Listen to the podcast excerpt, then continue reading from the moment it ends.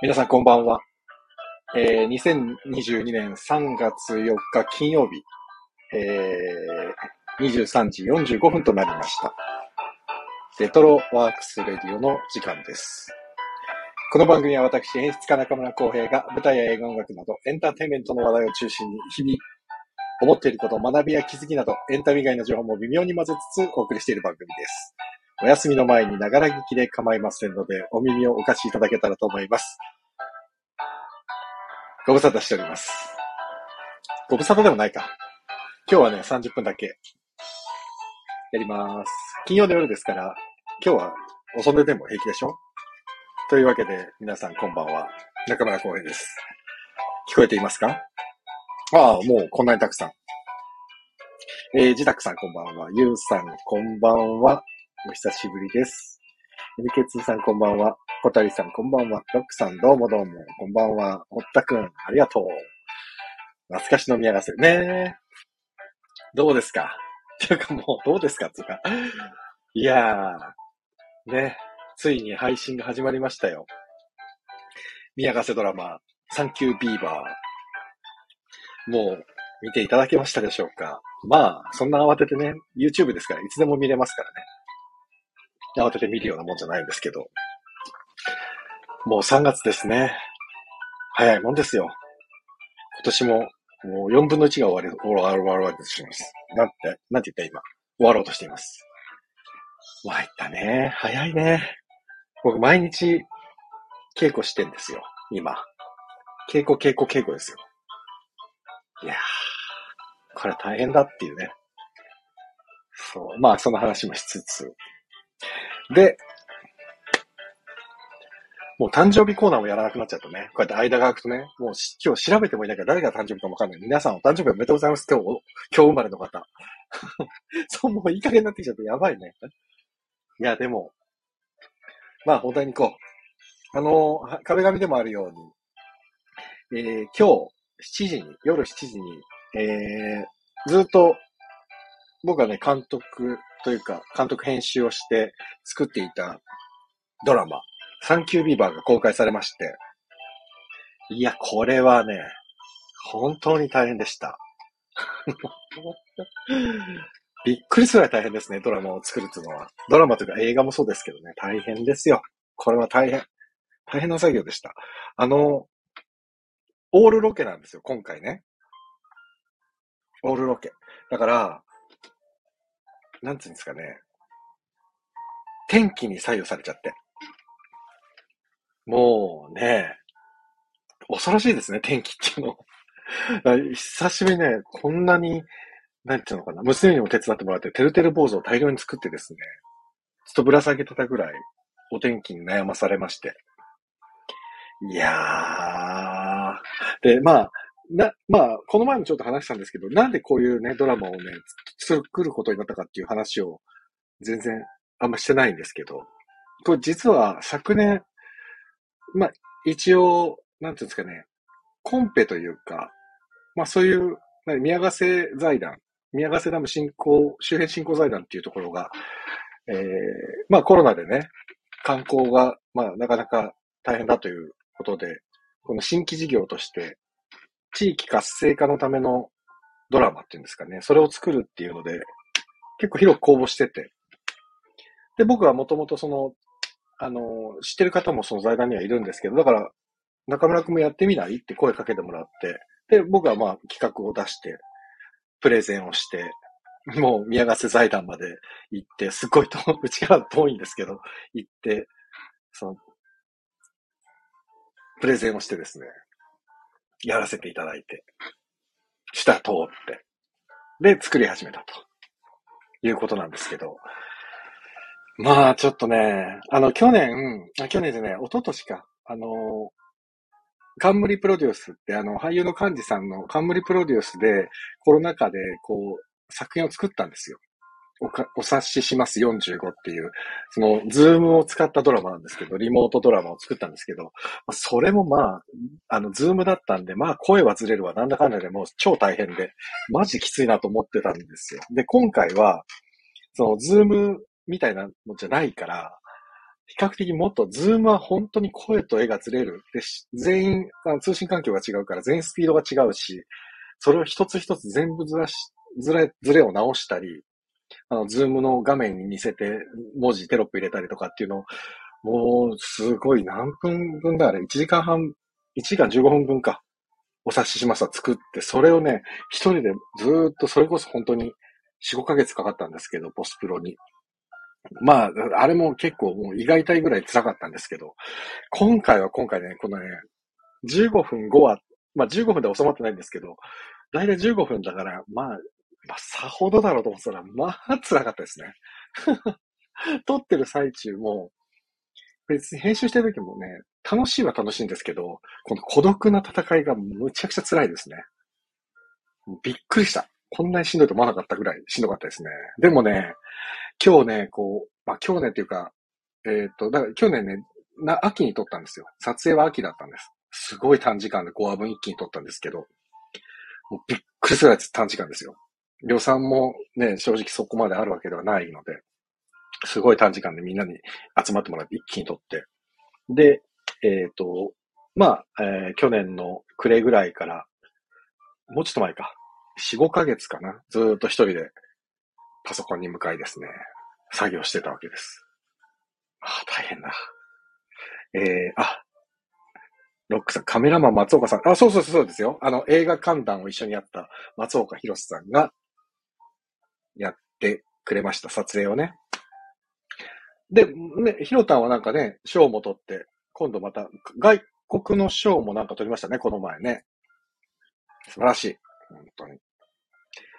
で、ああ、自宅さんありがとうございます。いやー、本当に、もうね、全話が上がったっていうだけで僕は本当に今日はほっとしました。まあ、アップされたのは稽古中だったんですけど、無事アップしましたよっていう連絡だけいただいてて、ああ、よかったよかったと思って。で、帰り際にまあ、ちょっと見てみたら、もうね、いろんな方がコメント書いてくださってて、ああ、嬉しいですね、本当に。えー、ポストプロダクション舐めてはいけません。もうね、全くは舐めてはいないんですけど、これはまあ大変ですよ。ポストプロというのは。なんていうんですかね。ただね、そう、撮ったものを編集する、編集というか、まあ、つなぎ合わせるっていうだけじゃないですよね。その、切って貼ってだけじゃない。まあもちろん、その、自分の間だったり、こう、ね、まあ演出じゃないですか、監督っていうのは要は。だから自分が思ってる通りにこう繋いでいくわけですけど、まあ実際ね、その、何、何台も何台もカメラを構えて一気に撮ってるわけじゃないんで、なんつうんだろうな。なんて言うんだなんていうのかな。一台のカメラで同じシーンを何度も何度も撮るわけですよね。映像っていうのは。それを後で微妙に間合いが違ったりするものを、あたかも当たり前のように会話してるように見せなきゃいけないわけじゃないですか。その編集はまずもう実際まだ大変で。まあでも、それはまあ楽しく、いつものね、演技でもそうですけど、自分でこうね、俳優さんをにお願いしてこう指示出してやっていくのと、まあ自分でやるのと、まあ一人の戦いですけど、やることはそこまで、ね、大きく変わるわけではないんですけど、まあもうこれがね、素材、ああ、あれ撮ってなかった、撮っときゃよかったみたいなのもあるし、ああ、この寄りをなんで撮っとかなかったんだろうとかね。いや、このちょっと引きの絵欲しかったなとかね。そんなんばっかりでしたね。まあでも、うんうん、みんなの、あの、そのキャストとスタッフのおかげで、比較的もう、バンバンバンバン素材だけは取れたっちゃ取れてたので、まあね、つなぎ合わせて。でもね、その後の色の補正のが大変で。これはね、今回初めてすごい勉強になったんですけど、あの、撮影するときはね、色抜いて撮影するんですよね。ログ撮影って言って。まあ、色抜くっていうか、フラットな状態。かなりね、灰色っぽい、なん眠い画像というか、のっぺりした画像で撮影するんですよ。それを編集しはしたと、するときに一緒に色をこう塗っていくというか、つけていくんですけど、まあ、これが実は難しくて。朝っぱら撮ったやつを夕方みたいにもできるんですよね。でも、もう本当映像マジックだなと思うけど、雨の日を全然雨降ってないようにもできちゃうし、もうでもこれは絶対どこだとは言わないですけど、あの、なんていうのかな、二人が、二人、2対1でこう喋ってるシーンがあって、片方は夜すごい遅くに撮ってて、片方はカンカン照りの日に撮ってるんですけど、その会話のやりとりなんですよね。もうスケジュール上そうやって撮るしかなかったんですけど、それもね、多分両方ともどっちかの色に合わせたんで、多分、え、これ別の日に撮ってるのってわかんないはず。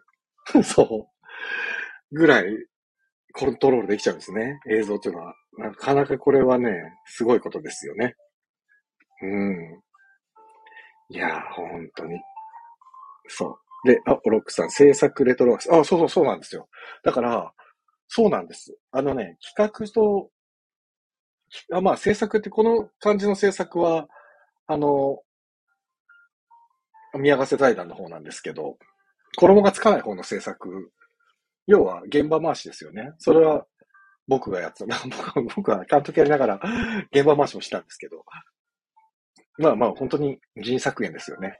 コロナ禍でもあるし、そんなに大勢でできないので、そうなんですよ。だからね、そういうことなんです。あ、小谷さんね、お察し見てくれてありがとうございます。ひろたんおめでとうだね。いやいや、まさるくんありがとう。出演してくれて。第4話に。もう見た方はわかると思うんですけど、堀田くんずっと最初前半全く顔が映らないというね、見事な。撮影中もね、ちゃんとあれ本人被ってくれてますからね。うん。あれで全全速力で走ってんのあれ、ガチでマサルですからね。すごいことですよ、あれは。うん、ジダックさん、色補正も全部一人。そうなんですよ。一人でやったんです、全部。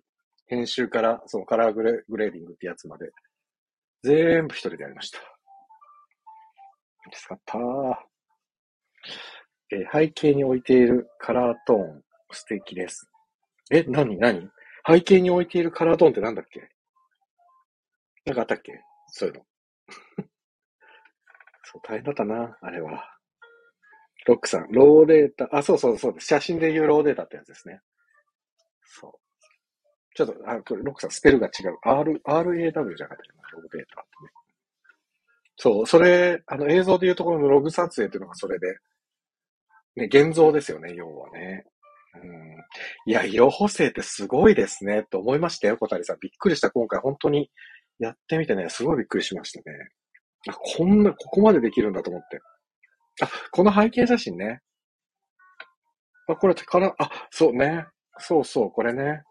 綺麗な写真。で、これは、それこそロックさん書いてくれてる、えっ、ー、と、ローデータをあの、色彩調整するじゃないですけど、これ実はね、この写真、石本さんと光の写真なんですけど、これね、結構天気が悪くて、しかもね、逆光だったし、相当暗い写真だったんですよ。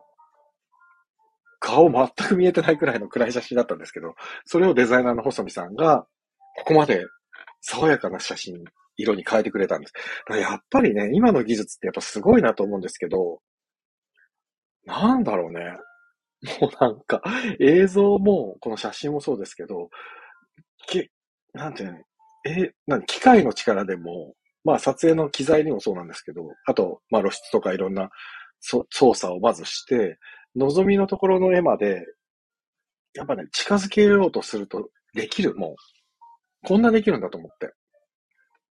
うん。まあ、ただ、そのためにやっぱ技術がいるんだなっていうのもすごい痛感しましたけどね。いや、でもすごい技術だよね、ロックさんね。あ、おね、マサルも。すごい技術でしょ？もちょっとびっくりしちゃって。なんだか。そう、だから昼と夜で会話が成り立ってるシーンも誰か分かった人いたらすごいなと思うぐらい、自分でもまあ相当時間かかったんですけど、直すのに。でもね、うまくいったなと思ってるんで、そう。で、まあだから全5あるんで、え、ちょっと、前後で合わせて1時間45分くらいあるんで、もう完全に1本の映画撮ったみたいな感じになっちゃって。だから映画がね、ほら、撮影終わってから1年とか1年半とか編集かけて公開されるじゃないですか。あその理由が分かりました。確かに時間かかるなと思って、しかも、ね、あれの、ね、映画の場合は、配給されてる映画の場合は、すべてがスペシャリストがね、それぞれの担当を持ってやってるわけで、一つが終わったら次の工程、次の工程で進んでいくとやっぱ時間かかるんだろうなと思って。うん、それは本当にびっくりしましたね。うん、いやー、でもよく頑張りました、自分。自分で自分を褒めます、僕は。ね。うん、本当に。あ、でもね、全部繋げて、で、あれ、今回ね、4K で撮ってるんですよ。4K 画質なんです。だから YouTube でももちろん 4K で見れるし、4K の対応のテレビだったら 4K でちゃんと見れますから、まあ、テレビで 4K で映してみても、宮ヶ瀬の美しい景色が見えるはずです。でももうすでにね、何人かから LINE とか Twitter の DM とかで宮ヶ瀬行きたくなりましたって書いてもらったんで、ああ、やってよかったと思いました、本当に。ね。いやー、あとは、もう、何万人という再生回数いきたいですね。あの、こ、今回の YouTube のやつは別に収益を得てるわけではないので、本当に単純にただ、たくさんの人に見てもらって、ただただ宮ヶ瀬にみんなに行ってほしいなっていうだけの試みなので、無料ですもんね。視聴できるのも無料だし、広告収益ももらってないってことは、どういうことなんだっていうね。誰も、誰が得してるんだっていう話ですけど、でもまあ宮ヶ瀬に人が集まってくれたらそれでいいっていうね。財団の考え方で。だからみんな宮ヶ瀬に行ってください。ぜひ。うん。もう今日はこれで言いたいことは全部言いました。ただただ疲れてしまいました。せっかくなんで、広島ジャンゴの話もちょっと。広島ジャンゴ、稽古が始まりまして、なんだろう。なかなかやっぱすごい。だからね、ちょっと今、僕面白いなと思って、自分の人生というか、あ、今の状況面白いなと思ってて、その映像で、こう、いろんな技術を見ながら、なんつうんだろう。あ、いや、映像の技術ってこういうこともあるんだなってたくさん勉強して、で、まあ今、まあ、蓬莱さんとまた一緒にやってみて、蓬莱さんはどっちかっていうと、徹底的に演劇の見せ方っていうものにこだわる方だから、あ、演劇ではこう見せる。例えばまあ映像ではある意味できない技術。で、映像には映像でしか舞台にはできない技術ってのがあって、それをね、両極端なところを今僕は、こう、なんつうのかな。それ映像が終わったら今度舞台の方でっていうふうにこうなんか経験できてるのは非常に今年はすごくありがたい年のスタートですね。今年は本当に。うん。広島ジャンゴね、ぜひ小谷さん来てほしいんだけどね、チケットがほぼないかもしれないです。特に東京は。大阪はまだちょっとあるかも。東京はもうね、争奪戦ですね。争奪戦っていうかもうないかもしれない。関係者ももう取れないって言われちゃってるんで。うん。ロックさん、ロケ交渉しなくて良いのだけが救い。舞台かな？舞台の話かな？ロケ交渉はね、ロケはね、今回は、えっ、ー、と、宮ヶ瀬財団の方でやっていただいて、そう、それがね、あったから、それやっていただいただけでもだいぶ助かりましたね。で、地元の方たちがみんなね、こう、協力してくれて、で、出演もしてくれて、でも、なんか良かったでしょ？あの、旅館ね、旅館の支配人、あれ本人、本物だし、あ、そうそう、あとね、物価堂っていうすごくおしゃれなカフェが出てくるんですけど、まあまあ、毎、毎回毎回出てくるようなすごくおしゃれな、いいお店なんですけど、そこのマスターの紀藤さん、石本さんと同級生っていう設定の紀藤くん、マスターはですね、本物のマスターです。なので役者さんではないんですね。地元の方です。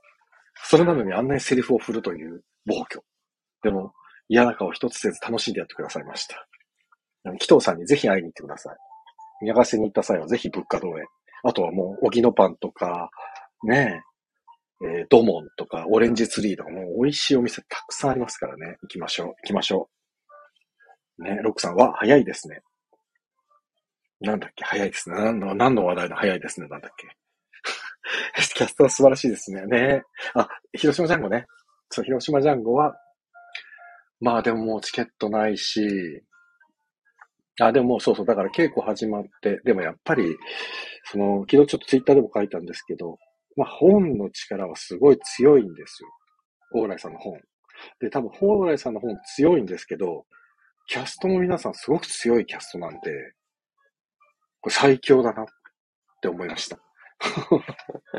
稽古見てても、なんて言うんだろう。例えば天海祐希さんにしてみたら、例えば、こう、読み合わせ？本読みとかしてて、蓬莱さんがちょっと、こう、もうちょっとこういう感じのイメージですかねって言った瞬間にもう次は、もう、もう本当に指示通りに変えるわけですよ。やっぱもうすごい。一戦、二戦、三戦ぐらい上行っちゃってて。あで、それなのに別に、こう、なんていうんですかね。選ぶる要素も一切なく、鈴木亮平さんもそうですし、山本美樹さんもそうですけど、まあ、とにかくいい人、皆さん。なので、ああ、でも、こういうある種謙虚で、ある種愚直で、実直での人たちが、こうやってこの業界は残っていくんだなっていうのを目の当たりに感じています。やっぱり、真面目、もうもう鈴木亮平さんなんてもう特にですけども、あもう恐ろしいほど真面目な方。なのでやっぱこの真面目さってスタッフさんからして愛されるだろうなっていうのも感じますしね。素晴らしいなと思います。尊敬です。年は僕より全然下なんですけど、素晴らしい。尊敬です、本当に。というわけで、短いですけど、今日はもう終わりにします。なぜならば、疲れてしまったのと明日も早いから。うん。えー、ロックさん、映像にしては演技がでかい。石本さんだけナチュラルがうまい。まあ、それはそれとして それは光のことを言ってるんですかね。まあ、舞台役者が多いですからね、今回の出演者は。まあ、あとは、作品のテイストですよ、それは。うん。いや、でもね、石本さんがね、こんなにナチュラルにお芝居をする人じゃなかったんですよ、昔はね。やっぱりいろんな作品に出て、やっぱりね、経験って大事だなって思います。石本さんすっごいナチュラル。びっくり。本当に。ねすごいことですよ。経験値ってすごいですね。本当に。ロックさん DVD 見てくださいね。DVD 見てくださいね。DVD 見てくださいね。DVD 見てくださいね。